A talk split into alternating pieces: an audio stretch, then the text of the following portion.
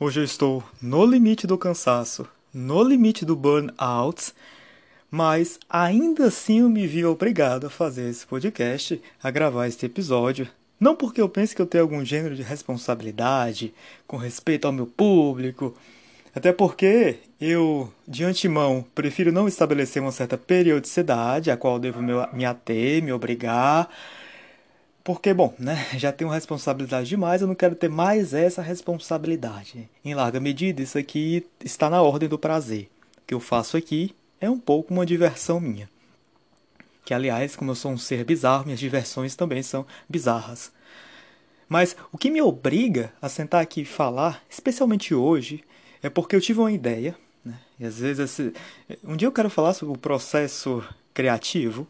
Eu quase falei desse processo com o Mad Men, que também dava margem para falar disso, até porque também como o Don Draper é um criativo, então tem essa questão da produção de ideias, mas em, em virtude deste processo criativo, quando de repente, não mais que de repente, eu me vejo acometido por uma ideia, eu me sinto obrigado a expor a falar, a colocar para fora, a vomitar, senão eu quase fico doido comigo mesmo.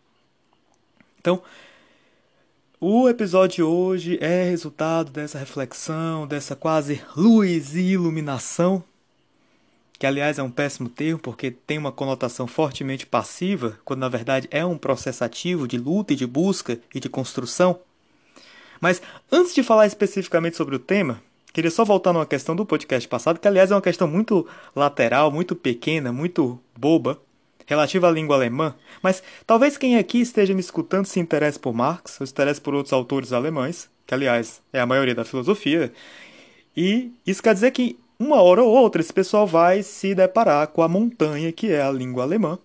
Então, talvez seja bom, desde antemão, desde logo dar algumas pitadas nesse sentido, para já ir despertando o interesse do pessoal, porque se não é necessário saber alemão para saber Marx, ajuda.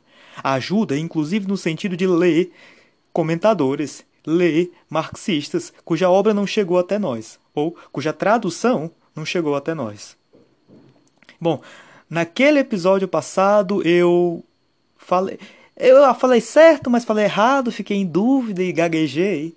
O título de, do Sei Tempo do Heidegger, que é Sei und Zeit, isso porque no alemão o S tem som de Z, então antigamente eu falava Solen, quando na verdade é Zolen, o DVC, todo a galera que é da área da dialética, a galera que é da área do Marx, Hegel, vai se deparar com esse tal de DVC, que se lê Solen, mas se pronuncia Zolen, porque o S tem som de Z, e Zeit, Zeit, que é o, o conceito de tempo, né, no seu original em alemão, você começa com um Z, que na verdade tem som de TS, então é Zeit.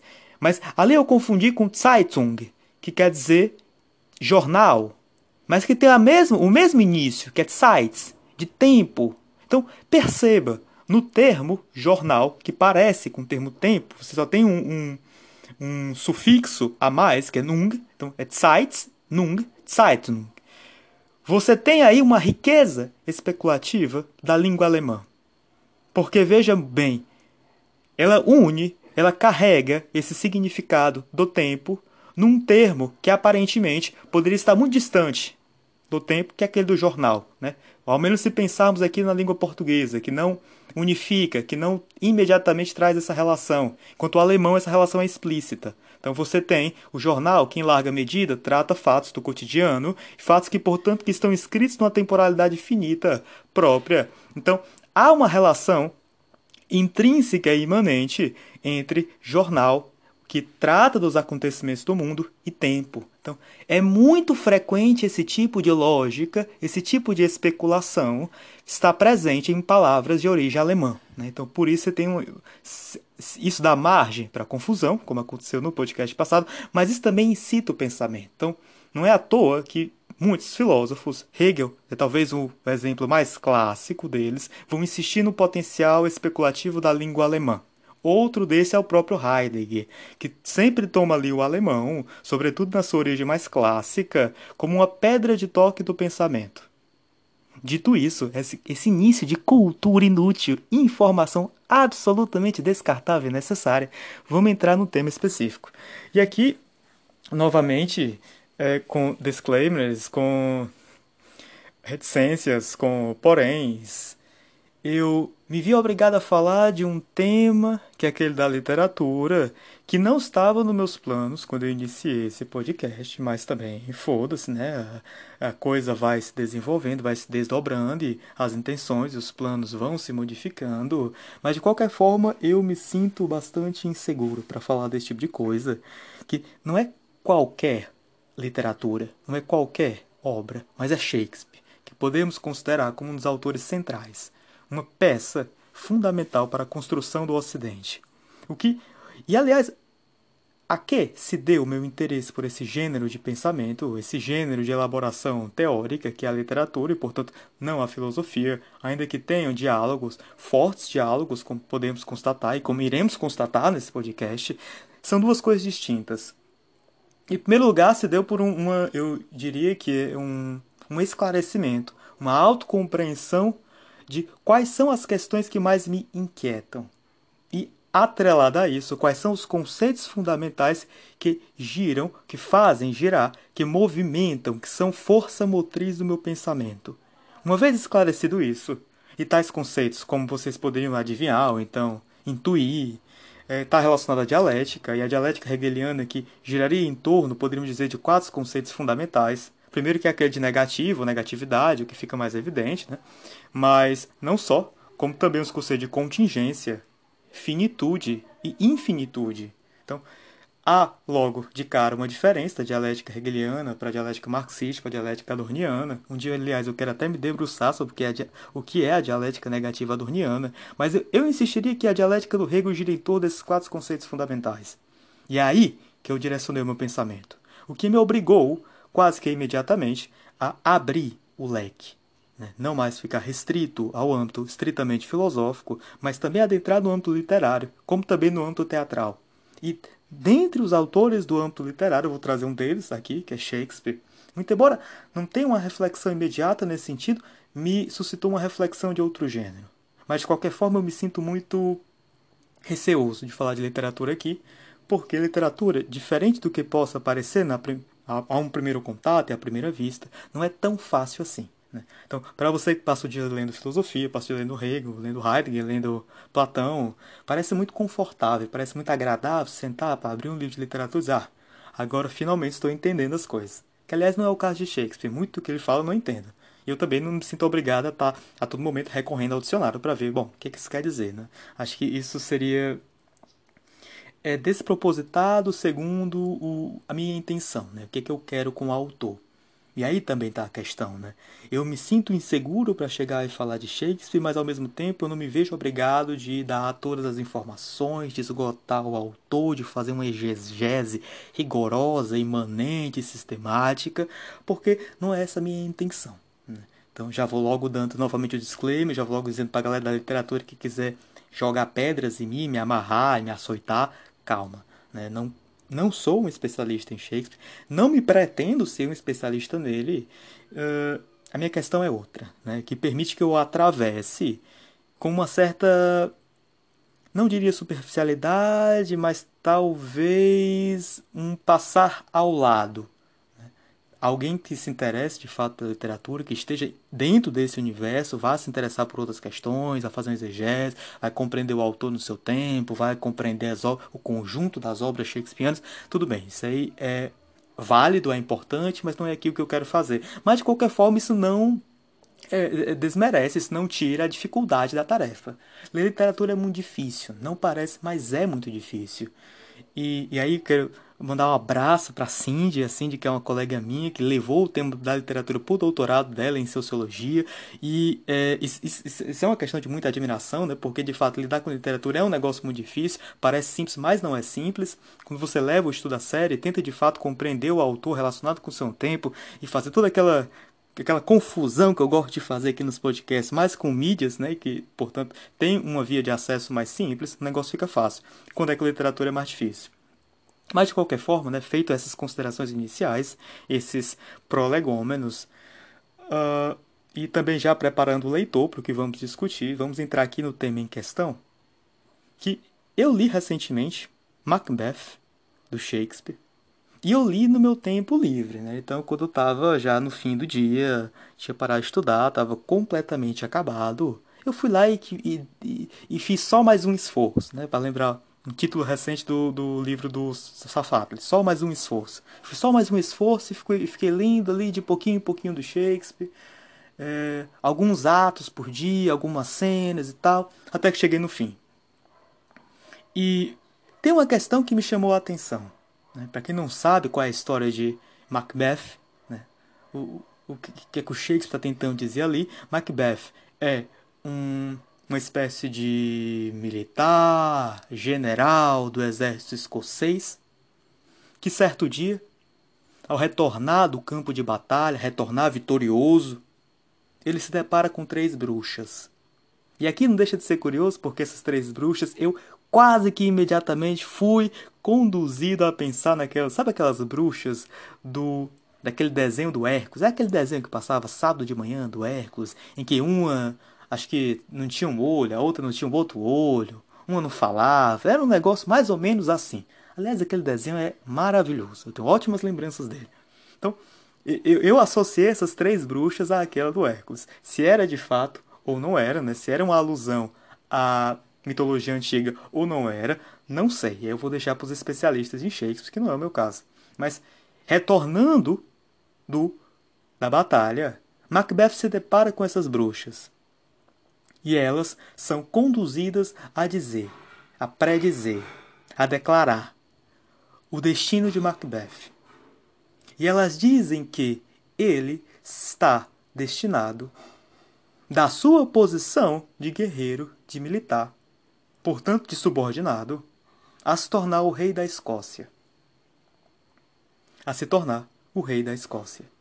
Ao passo que o seu companheiro, amigo de Macbeth, também general, que estava ao seu lado, ela diz que, diferente de Macbeth, que Macbeth se tornará o rei da Escócia, mas será, dentro da sua geração, o último. Ou seja, os seus descendentes, os seus filhos, não continuarão na linhagem real.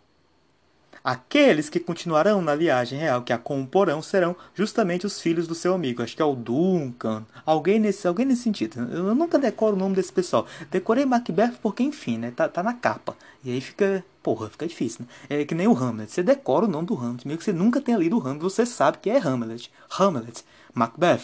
Decora. É fácil. Então, essa, esse é o conteúdo né, da predição do destino. Macbeth se tornará rei e o seu colega, digamos, vai continuar a linhagem, né? Os filhos do seu colega, gerações do seu colega. Então, o Macbeth ele sai no primeiro momento muito, é, eu diria, cético, ele não está ali acreditando tanto, mas ok, né? Eu sei que depois que ele chega dessa batalha, o rei fica muito admirado com ele, dá um novo cargo, uma, uma, uma promoção, faz o cara o bichão do exército. Então ele chega para conversar com a sua, a sua amada, a sua esposa, que é a Lady Macbeth, e ela vai dizer, olha, acho muito interessante o papel que ela desempenha nessa história, que ela o incita a matar o rei e assim concretizar né, como que ele se tomasse desti o destino na própria mão, concretizar essa a mensagem das bruxas. E aqui é curioso porque é como se ela jogasse o papel muito dúbio de uma Eva. Claro que quando eu falo Eva, naquele sentido bem estereotipado, é da mulher que escuta a cobra e incita Adão a cometer o pecado, que, jura, que gera toda uma longa problemática relativa à construção da figura feminina. Quem faz isso com muito muita habilidade, muita clareza, não uma construção dessa figura estereotipada, mas justamente uma desconstrução no sentido contrário. São duas teóricas, filósofas marxistas, que é a Helena Safiotti e a outra que é a Silva Frederich, Frederica, não sei falar. Uma se encontra na Boitempo e a outra na expressão popular. que não deixa de ser interessante essa construção ou, de, ou desconstrução que elas fazem da imagem do feminino ao longo de toda a história, sobretudo na Idade Média. Que um desses casos delas contando que me marcou, né, nem sei mais quem foi que contou isso, qual das duas, se foi uma terceira, se foi um terceiro, não me lembro muito bem. Mas você tinha certas paranoias quanto à questão da, do fato da mulher suscitar desejos e suscitar, no limite, a loucura masculina. A tal ponto de que o homem se dizer encantado, foi enfeitiçado. A mulher chega na sua casa, se despe, e o homem que só queria estar sentado, orando, cultivando as virtudes divinas e sagradas, é de repente, não mais que de repente, enfeitiçado pelo poder feminino e levado a se jogar em cima dela. Então, essa é a construção da, da imagem da mulher, e é aí que começa as coisas a degringolarem. E aí que começa essa associação dela com uma bruxa, dela com alguém que você deve sempre desconfiar, alguém que você deve manter sob rédeas curtas, não deve confiar, não deve se entregar, deve sempre afastar, deve sempre marginalizar. Eu quero acreditar que essa construção que o Shakespeare faz da Lady Macbeth é, eu não, não sei exatamente se seria uma crítica, se seria um, um comentário a isso, porque me parece que no Shakespeare tem muito isso. São sempre comentários críticos sobre a sua época. E, portanto, nada mais normal do que uh, traçar esse perfil da mulher no seu caráter diabólico. E claro que um tanto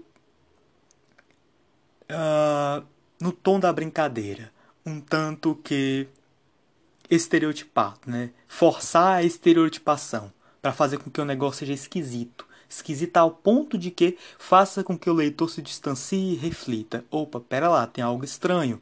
Por que ela seria tão assim? Por que ela seria tão diabólica? Por que ela seria tão parceira da cobra? Algo estranho aí. Mas, se for ou não for, tá tudo bem. Né? O Shakespeare continua absolutamente genial. E a questão chave não está justamente na caracterização da mulher.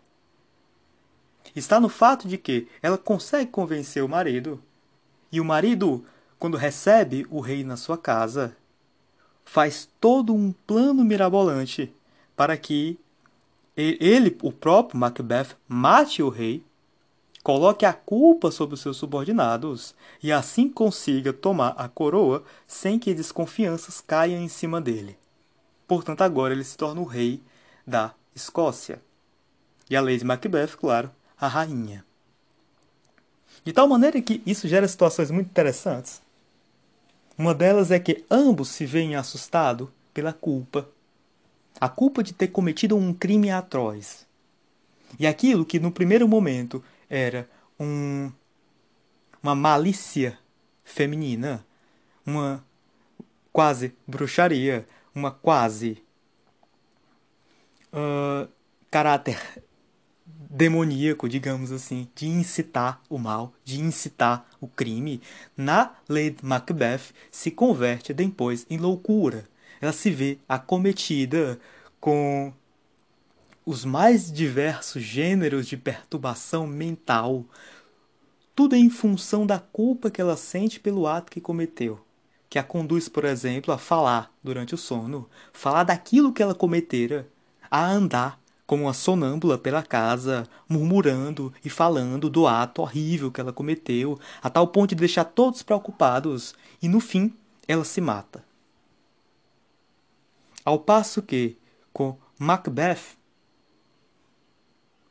a obra vai paulatinamente expondo uma certa descompostura mental. Ele vai se quebrando aos poucos, aos poucos.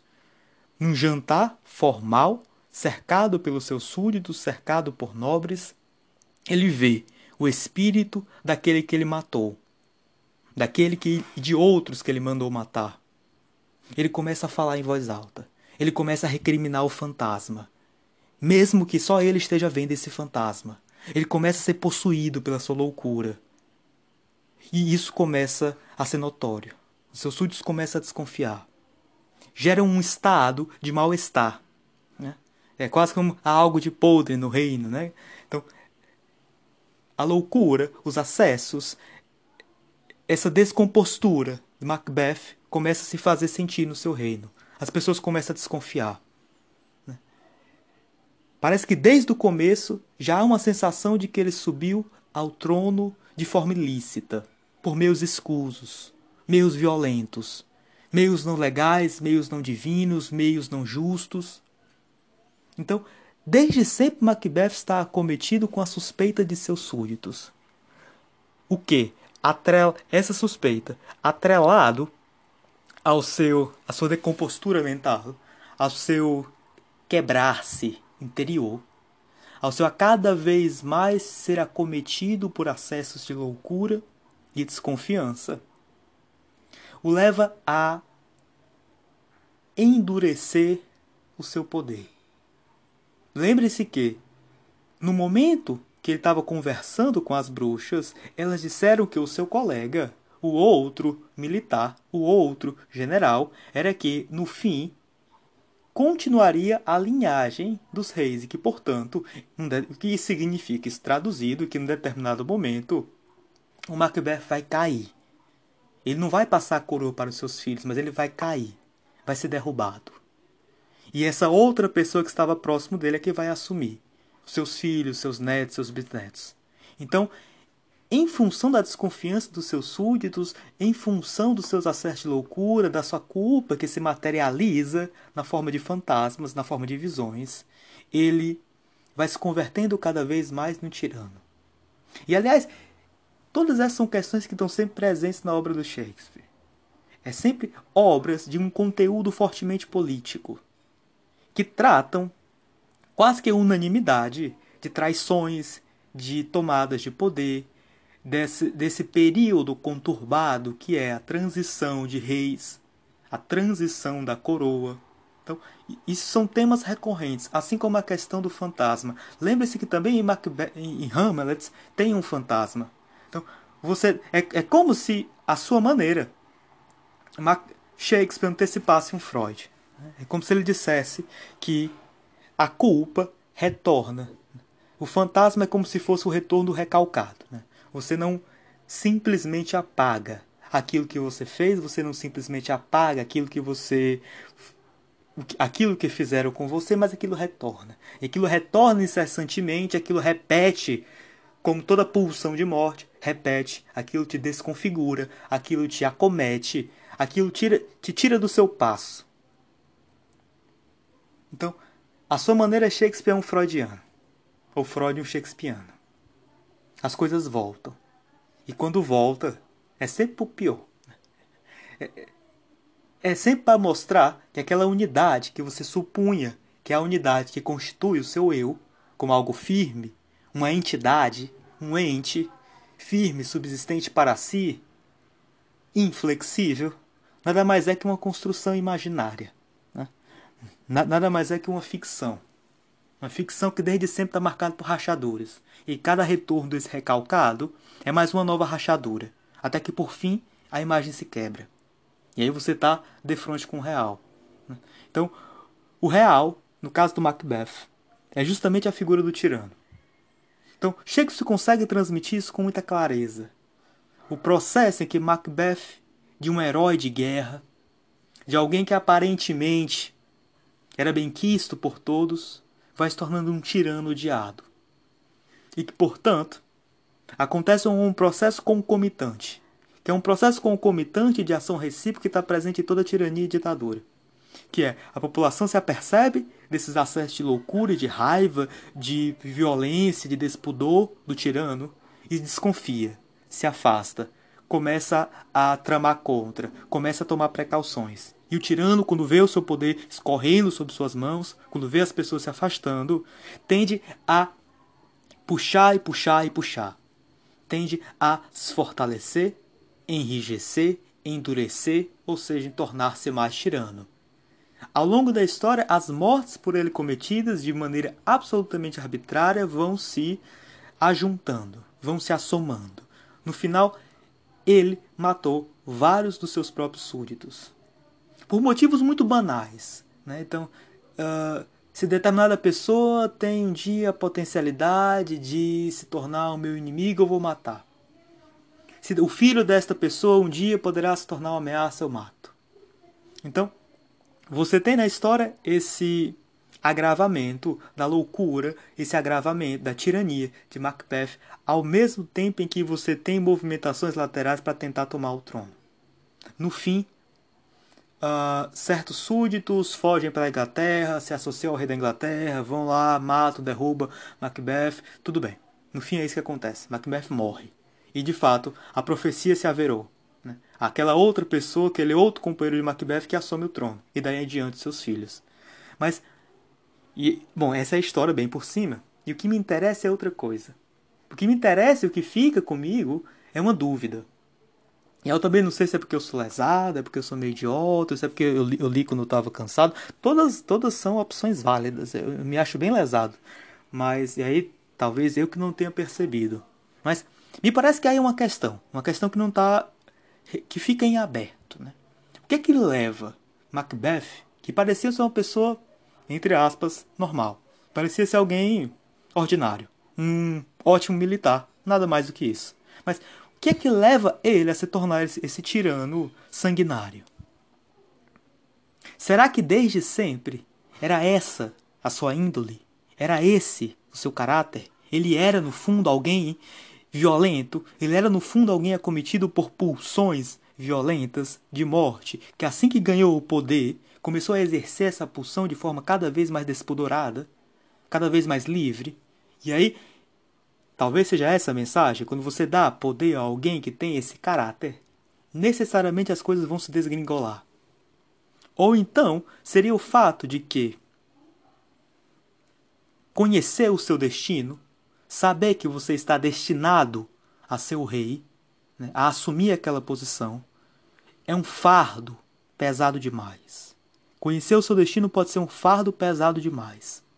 A tal ponto que seria em virtude deste conhecimento que ele foi conduzido a fazer tais ações, que ele foi conduzido a tentar agarrar esse destino. Talvez se ele nunca tivesse escutado isso, esse destino nunca teria se averado. Porque não teria tido o concurso das suas ações, não teria tido a excitação da sua esposa. Então é, são, são duas questões importantes, são duas, são, são duas questões em aberto, cada uma tem desdobramentos interessantes. Isso me lembra muito a questão do, do, do Capitu, né? da Capitu com o Bentinho, lá na obra do Machado de Assis. Você não sabe exatamente se traiu ou se não traiu. Que, aliás, eu acho, acho muito interessante esse tipo de coisa. Né? Um dia talvez eu releia essa obra e venha aqui falar para vocês, já que agora eu abri o leque, portanto, literatura pode, né? Eu posso falar de literatura. Se eu ler, se eu achar interessante, tiver coisa para falar, eu venho aqui e falo. Mas eu acho isso uma, uma função. Acho que isso tem uma função narrativa, eu acho isso uma artimanha narrativa muito interessante. Então, de tal maneira que acho que dizer categoricamente se traiu, se não traiu, isso é sem importância. O que interessa é justamente suscitar esse debate, deixar a questão em aberto. E é isso que faz com que ele tenha uma certa atemporalidade, né? que chegue até nós, nós hoje com incrível atualidade. É esse recurso narrativo que me interessa no Machado. Aqui me interessa outra questão. Aqui, quando eu digo que é com Shakespeare, me interessa outra coisa. Primeiro que é pensar sobre essa questão do caráter. Se for essa via, tem algo aí importante a pensar. Algo aí que, inclusive, uh, remete a Hegel. Que, inclusive, remete a uma reflexão sobre a natureza humana. E, independente de qual via você escolher para pensar, a questão-chave aqui é o que faz desta obra algo tão atual. O que é que faz com que esta obra ainda nos dialogue, né? converse conosco, queira dizer algo para a gente? O que é que faz que a sua verdade ainda se mantenha? Então, você tem com uma figura como Alain Badiou, já falei no, no, no alguns podcasts passados, não sei se foi no último, se não foi, isso não interessa tanto. Mas você tem verdades que são processos imanentes, processos que estão presentes na história, que se apresentam como exceções. Portanto, não são processos transcendentes, processos que estariam na cabeça das pessoas, dos filósofos, das obras, seriam universais, abstratos, digamos assim, mas são imanentes, estão presentes na história e estão presentes justamente como exceções, como algo que quebra uma rotina diária, cotidiana, normal, banal, com as suas leis fixas, dadas e datadas. A verdade seria aí um processo imanente que romperia com essa lógica, mas que não seria algo imediato, mas que continuaria a gerar os seus efeitos. E que, portanto, a verdade seria nada mais do que um, um quinhão, nada mais que uma parcela de infinitude no nosso mundo finito. E essa infinitude também se desdobraria num aspecto temporal. Ela continua a exercer efeitos. Não seria uma verdade que ali se esgotaria. Assim como um encontro amoroso não se esgota no encontro amoroso. Um amor à primeira vista não se esgota nesse amor à primeira vista. Ele continua a exercer efeitos, continua a marcar nossa vida. No caso de obras como a de Shakespeare, me parece que essa verdade que ela traz no seu bojo, ela continua ainda hoje, muitos anos, décadas, séculos depois, continua a dialogar. Então, esse seria um processo de imanentização de uma verdade que no seu bojo, no seu seio é infinita, que portanto pode ainda exercer efeito sobre nós. Mas em que consistiria essa verdade? Seria ela em razão da natureza humana? Ou seja, seria porque nesta obra Shakespeare aborda o caráter do Macbeth, mas esse caráter seria de alguma forma universal? Presente em todos os humanos, de tal maneira que se ele tomou aquela decisão naquela época, que é uma decisão que foi motivado pelo fato de que no fundo e em si, na sua essência mais íntima, ele seria um sanguinário, ele seria alguém sedento por poder e que mataria a todo custo, bastava dar a ocasião para isso ou colocar a coroa na sua cabeça. Hoje ainda encontraríamos esses sujeitos sanguinários, esses sujeitos movidos por tais impulsos e paixões, e nesse sentido, poderia-se dizer, de uma forma muito precária, de antecipo, poderia-se dizer que há uma certa universalidade e infinitude dessa verdade shakespeariana. Eu, a meu ver, insistiria que essa é a pior maneira de ler esse conflito da obra do Shakespeare. E aí já não sei se ele está querendo dizer isso, se não está querendo dizer isso, importa muito pouco. Importa muito pouco como sempre, né? Assim como eu tô analisando anime, eu digo que importa muito pouco o enredo, importa muito pouco a história. Se personagem tal fez isso, não fez, foda-se, a questão não é essa. Assim como a questão do Shakespeare também não é essa. Não é isso que interessa. Até porque, e aqui nós vamos voltar a refletir com Hegel, essa questão da natureza é sempre muito complicada.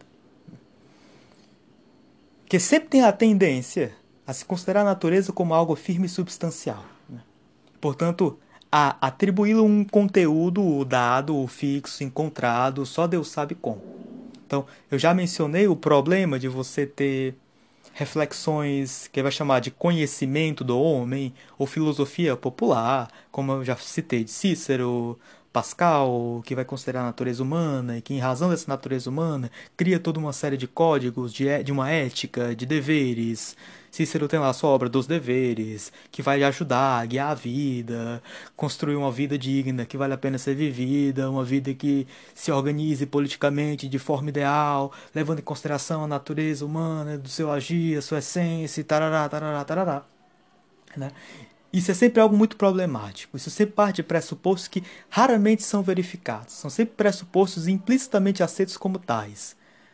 Quando na verdade o Hegel vem insistir que a essência humana na verdade é pura negatividade. Isso é um movimento muito interessante, algo como pura negatividade, e que portanto tem um grau de indeterminação muito importante.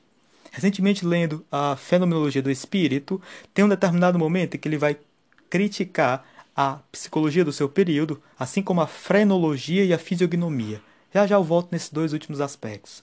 Mas a psicologia tinha essa tendência no seu período, que é traçar um caráter fixo, dado, ainda que com múltiplos conteúdos, ou seja, o homem é egoísta, o homem é, sei lá, tenta, eh, tem tendências ao poder, a ser sanguinário, caralho, a quatro.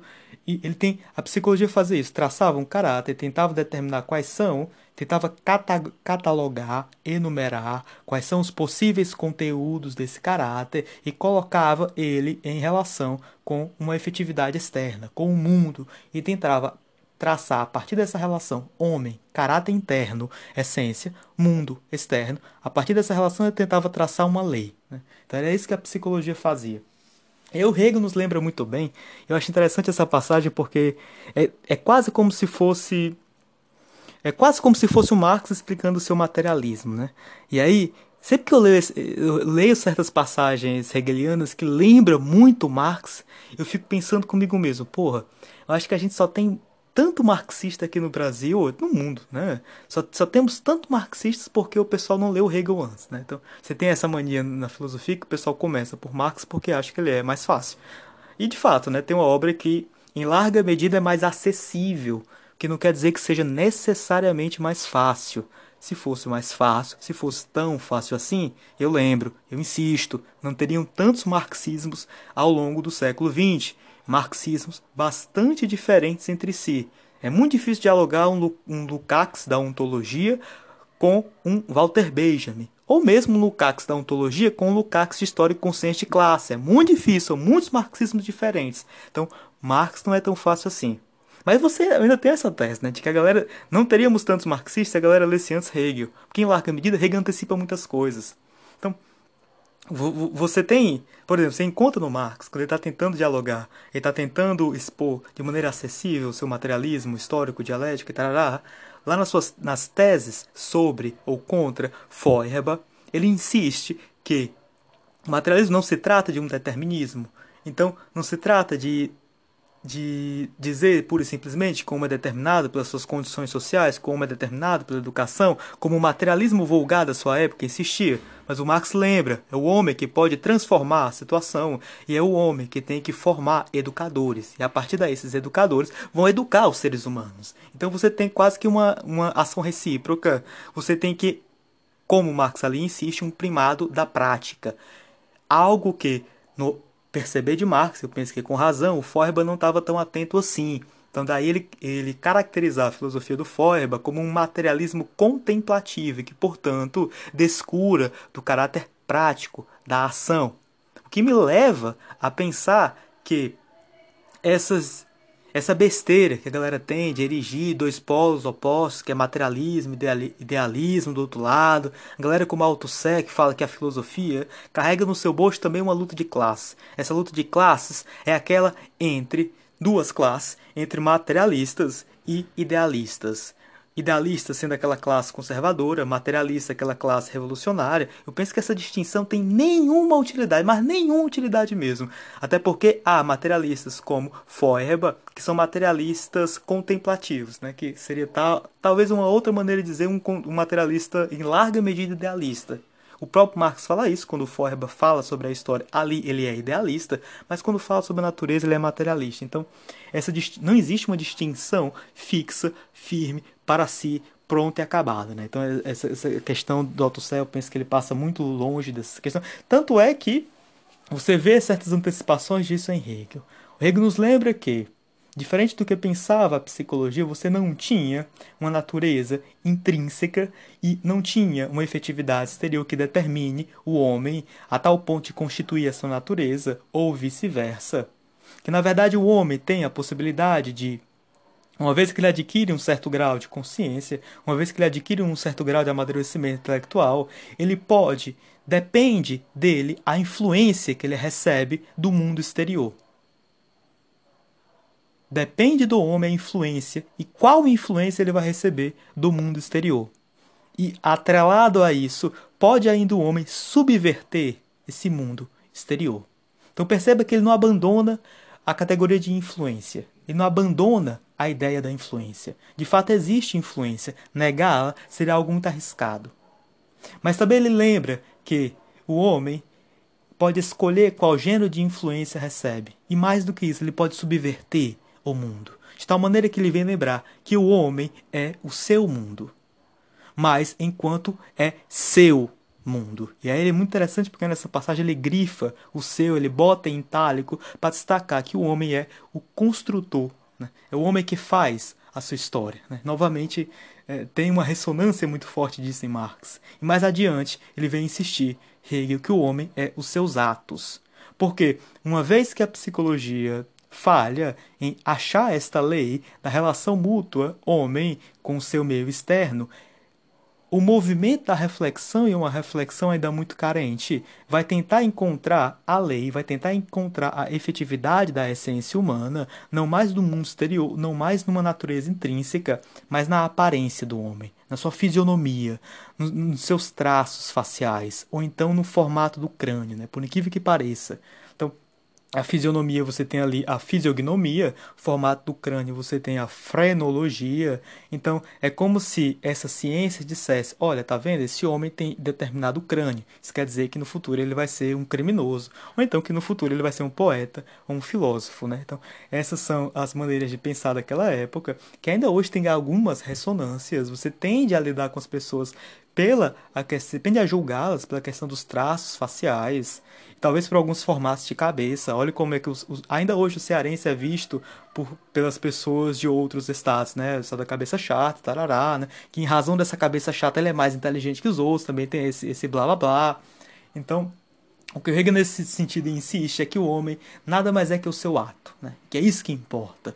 Daí o caráter negativo da sua essência, não tem algo dado, pré-determinado. O universal aí é em outro sentido, universal da sua ação, né? Que o homem é aquilo que ele faz. Então, é, talvez seria um, um, uma longa maneira de dizer que acho que a questão que o, o Shakespeare está tentando, isso aqui é um Shakespeare hegelianizado, está tentando fazer, não é insistir que há um caráter inato e que o Macbeth sempre foi um tirano, que ele não tinha antes era a oportunidade de ser tirano, mas agora que ele ganhou o poder, que ele ganhou não, ele usurpou o poder, ele vai ser, ele vai poder efetivar em toda a sua potência aquilo que ele sempre carregou dentro de si, né? Não acho que seja essa a questão. Eu acho que é uma questão outra, que é justamente o fardo de conhecer o seu próprio destino. Acho que é isso que garante a atualidade. É isso que garante uma certa infinitude da verdade que Shakespeare traz em si, que dialoga conosco. Então, eu, eu, eu quase que quero acreditar que o fato de, desde o começo da história, que está nas primeiras páginas, o Macbeth ter descoberto seu destino, ter descoberto que ele estava encarregado do fardo de ser o rei, o imperador, o caralho a quatro. Isso foi absolutamente decisivo para as escolhas que ele, toma, que ele tomou em seguida. Para as escolhas que ele tomou inclusive matar o rei, né? inclusive pegar o seu destino com as suas mãos, né? trazer para si, e aí acentuar o terror, né? e aí é, desembocar na pura e simples tirania. Né? Eu acho que está relacionado com o fato que é um fardo conhecer o próprio destino. O que eu quero insistir é que há consequências catastróficas em razão desse gênero de conhecimento e que essas consequências catastróficas nem sempre são bem delineadas, nem sempre são expostas com clareza, são depuradas, são deixadas de lado. Então, há hoje em diferentes mídias maneiras de insistir naquilo que eu chamo de uma retórica do eleito. Né? Essa maneira que eu tendo a ler o Macbeth, que há ali uma retórica do eleito, né? Esse eleito, de fato, é um eleito, porque tem a questão do, do, do destino, tem a questão do fardo, tem a questão daquilo que ele estava destinado a ser, toda a grandeza que estava esperando por ele. Faltava só essa tomada de decisão, e a tomada de decisão foi matar o rei, mas aí também, porra, né? Há hoje ainda diferentes retóricas do eleito. Talvez uma daquelas que todos vão se lembrar, que todos vão associar, ou não, não sei também, né? Que está presente. Isso aqui é, é uma exteriorização absolutamente banal, mas ainda assim eu acho interessante sempre retomar os aspectos e exemplos banais, porque são ótimos, são ótimos para o pensamento. Pega o exemplo de Naruto, né? Para mim, Naruto nada mais é que uma grande e majestosa, maravilhosa retórica do eleito. Então, um ninja que aparentemente não tinha nenhuma habilidade com ninjutsu era um cara isolado, era um cara que não tinha amigos, que não tinha família, tarará, tarará, tarará. Na verdade, ele estava carregando um poder gigantesco dentro de si, que era a Kyubi, e esse poder tinha toda a questão de no começo atrapalhar, mas depois auxiliava, e aí foi cada vez mais se delineando essa retórica do eleito, até que lá no final do Naruto tem toda aquela putaria dele ser é, descendente de não sei quem lá, da Kaguya e do caralho, tem todo um negócio assim. Nesse final, Naruto começa a ficar muito ruim. Né? Então, talvez uma das consequências imediatas dessa retórica do eleito é que isso atrapalha narrativas. Né? Isso atrapalha narrativas e aqui vocês interpretem da maneira mais ampla possível. Atrapalha não só a narrativa do ponto de vista do roteiro, não só a narrativa do ponto de vista da história que está sendo transmitida, mas a própria narrativa do ponto de vista da construção da vida, né? ou das múltiplas experiências que poderiam constituir uma concreta totalidade, né? digamos assim, digamos assim, para não entrar muito nessa questão. Você também percebe isso em Bleach, por exemplo, que sabe que o Ichigo é, na verdade, poderia parecer um cara banal, um cara que não era, não era, não, ele não começa sendo um Shinigami, mas na verdade ele carrega um poder dentro de si. Ele é filho de não sei de um capitão. Ele tem um bocado de potencialidade dentro dele. Vira um caralho de coisa. Vai virando uma caralho de coisa. Né? Você percebe também isso na em Kimetsu, enfim, vários animes carregam consigo essa retórica do eleito. Em larga medida, o que eu quero mostrar, retomando para Shakespeare que essa retórica está na base da construção do Ocidente. Aí, aí que está a questão do, do, do voltar-se para certas figuras, seja literárias, seja do ponto de vista da arte, do ponto de vista da cultura geral, porque são figuras que constroem o Ocidente. Né? O Ocidente está calcado nesse gênero de reflexão, nesse gênero de pensamento, e ela vai se repetindo. E é essa repetição que garante a atualidade da verdade, ou a sua infinitude. Mas, em larga medida, essas reproduções deixam de, fato, deixam de fora um aspecto muito problemático disso. E é o que eu chamei de depurar. Né? Depurar é justamente passar uma peneira, limpar a coisa das suas das suas problemáticas, limpar a coisa dos seus defeitos e só apresentar no seu aspecto mais banal e simples e bobo e feliz e happy possível. O que ele deixa de fora é justamente aquilo que eu tenderia a pensar como uma potencialidade absolutamente destrutiva desse gênero de retórica. Porque, e aí que vamos para consequência, as consequências políticas da coisa. Gostaria de lembrar que, em larga medida, a nossa política, nossa política que tem um primado desta retórica, ela carrega em si um primado desta retórica. E é justamente a tentativa de, de construir certos roteiros, certas narrativas em torno de determinadas figuras e, desde sempre, acentuar o fato de que elas estariam destinadas a tal ou qual posição, tal ou qual lugar.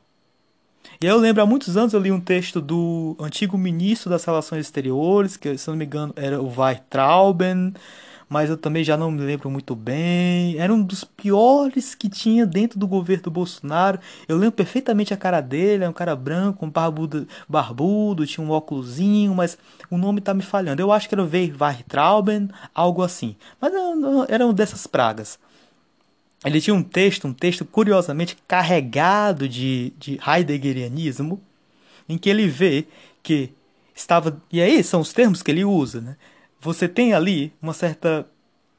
Uh, em, em torno desta ascensão da extrema-direita, carregada por personagens como Trump e Bolsonaro, você tem eleitos divinos, né? como se fosse assim. Né? Você tem figuras que estavam destinadas a carregar a humanidade a um novo estágio de iluminação, a um novo estágio de paz, a um novo estágio de a uma nova ordem mundial. São termos que sempre estão reaparecendo nesse gênero de retórica, retórica finita.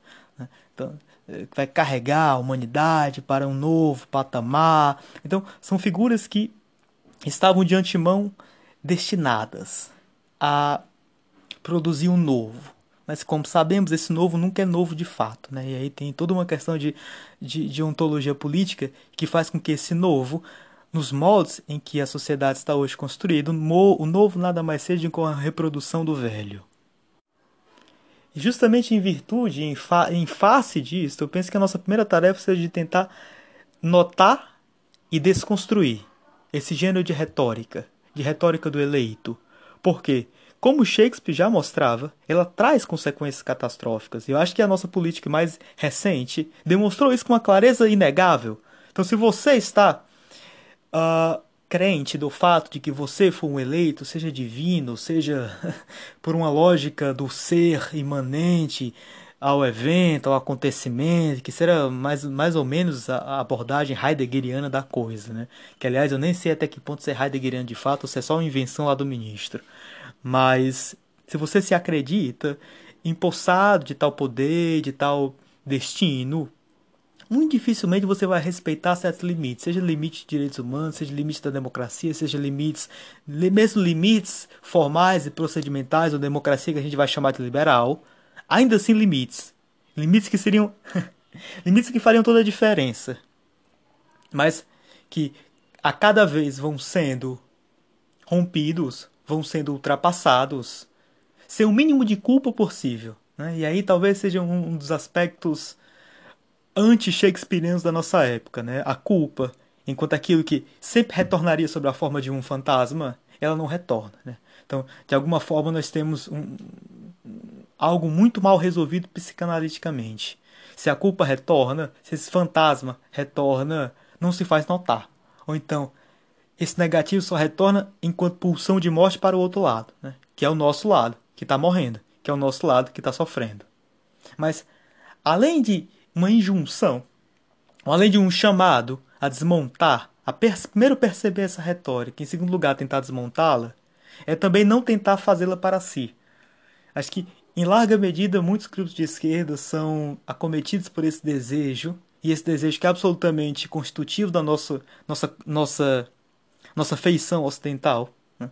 das nossas bases ocidentais, que é tentar construir novas narrativas de eleito, novas narrativas de alguém destinado a se contrapor a esse movimento de extrema-direita, e aí, quem sabe, produzir algo necessariamente novo, mas aí há um messianismo muito capenga, há um messianismo muito acometido por vícios que são justamente vícios da finitude e que em larga medida acomete, quase que de forma essencial, o outro lado da equação.